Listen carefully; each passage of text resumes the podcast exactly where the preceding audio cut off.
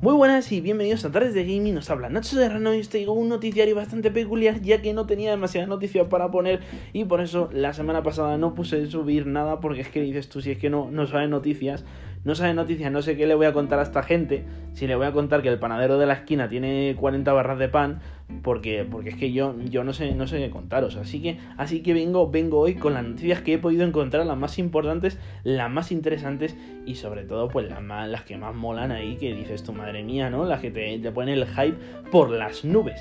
Y empezamos con la demo de Resident Evil 8 que aterriza en PlayStation 5 y, pinta muy bien, pinta muy bien, pues yo la he visto y la verdad es que, te, enseña ahí un poquito los gráficos, te enseña ahí las texturas, ¿no? Un poquito de gameplay, eh, te pone un poquito en situación, te enseña el mapa que vas a, que vas a recorrer, ¿no? A lo largo del juego y, sobre todo te presenta, te presenta a, la, villana principal del mismo juego que, que la verdad es que tiene bastante personalidad.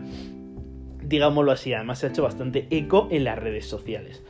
Y continuamos con Destruction All Stars que llega a PlayStation 5 el martes junto con los juegos de PlayStation Plus de forma entre comillas gratuita, pues está disponible con la suscripción de PlayStation Plus.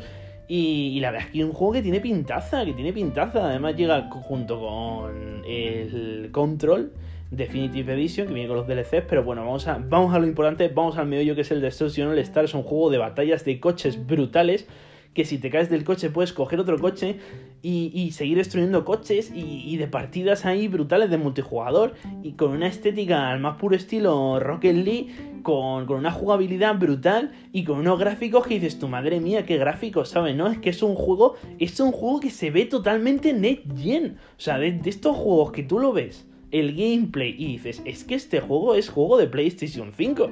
Porque es que es que ese juego te dicen que es PlayStation 4 y tú dices, me estás engañando, es mentira.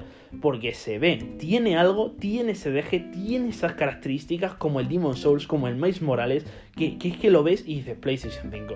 No tiene, no tiene más excusa. Así que juegazo.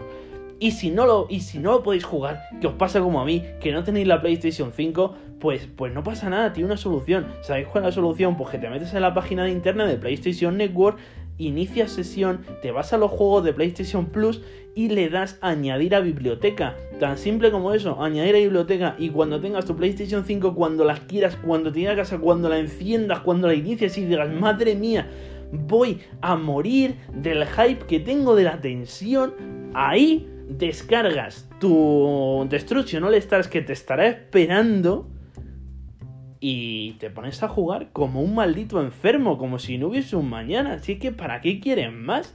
¿Para qué quieren más? Tienes tu PlayStation 5, tienes el, el Destruction al estar esperándote para gozar como una maldita bestia. Y es que además, como hace de PlayStation Plus, también tiene los juegos de PlayStation Plus Collection, si no los has jugado en PlayStation 4, que son un montón, que ya los comenté en un episodio anterior y son brutales, es que son brutales. Así que ya tienes ahí tema para rato.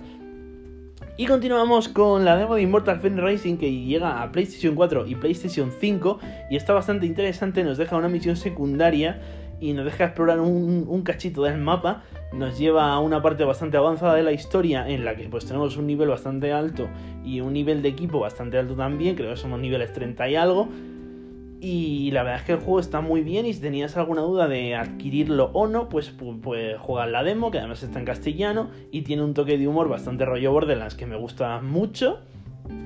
Y, es una buena manera pues, de tomar esa, esa decisión, ¿no?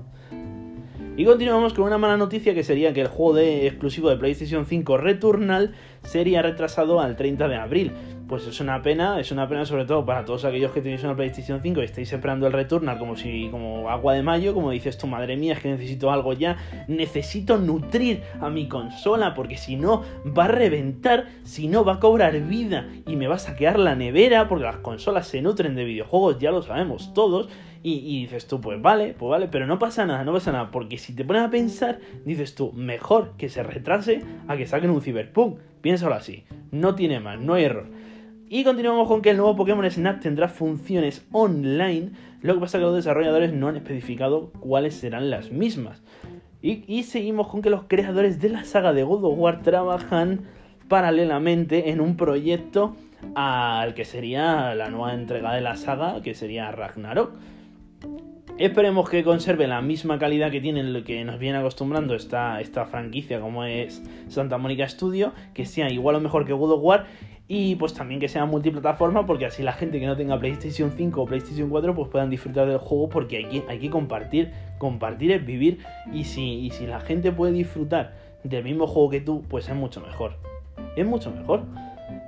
Y continuamos con que Kena se lanzará en marzo para PlayStation 4, 5 y PC y nos han brindado unas declaraciones uno de los desarrolladores, uno de los desarrolladores perdón, principales del videojuego.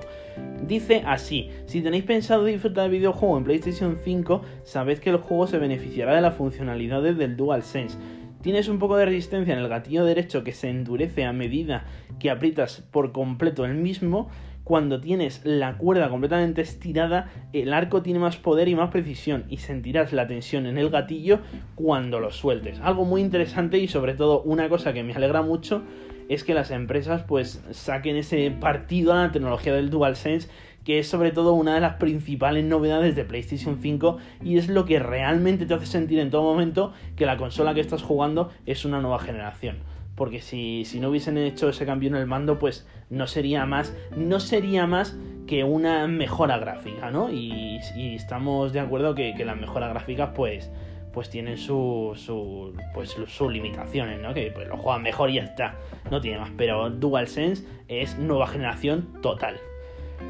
Y pues para terminar, para terminar el episodio de hoy que tenemos, pues 30 juegos de Xbox que saldrán en 2021 cuidado, cuidado con esto, no lo toméis al pie de la letra, porque estamos en, los años de los retrasos, no es 100% seguro, y sobre todo también no son 100% exclusivos, porque ya algunos son exclusivos de manera temporal, y la mayoría de estos títulos pues saldrán, como ya sabéis todos, en PC. Y empezamos con la lista que sería Adios, The Artful Escape, The Ascent, The Bitcoin, Crossfire X, Dead Aesthetic Grief, Echo Generation, Echo Mecha, Echo One, The Gun, Halo Infinite, The Last Stop, Lake, Little Witch in the Woods, The Medium, que se ha salido ya, Microsoft Flight Simulator, que también ha salido, Psychonaut Dodge, RPG Time, Sable, Scorn, The Dreams Everywhere, Shaders, Son of Iron, Tunic, 12 Minutes, Inexplored Dot, The Wise for Legacy, Warhammer 40.000 Dark Tide, Way of Goods, The Wheel of Hearts, The Yakuza Collection, y Yakuza 6 de Son of Life. Y con esto terminamos el episodio de hoy. Muchas gracias por escucharme y espero volver la semana que viene con más noticias y más interesantes. Adiós.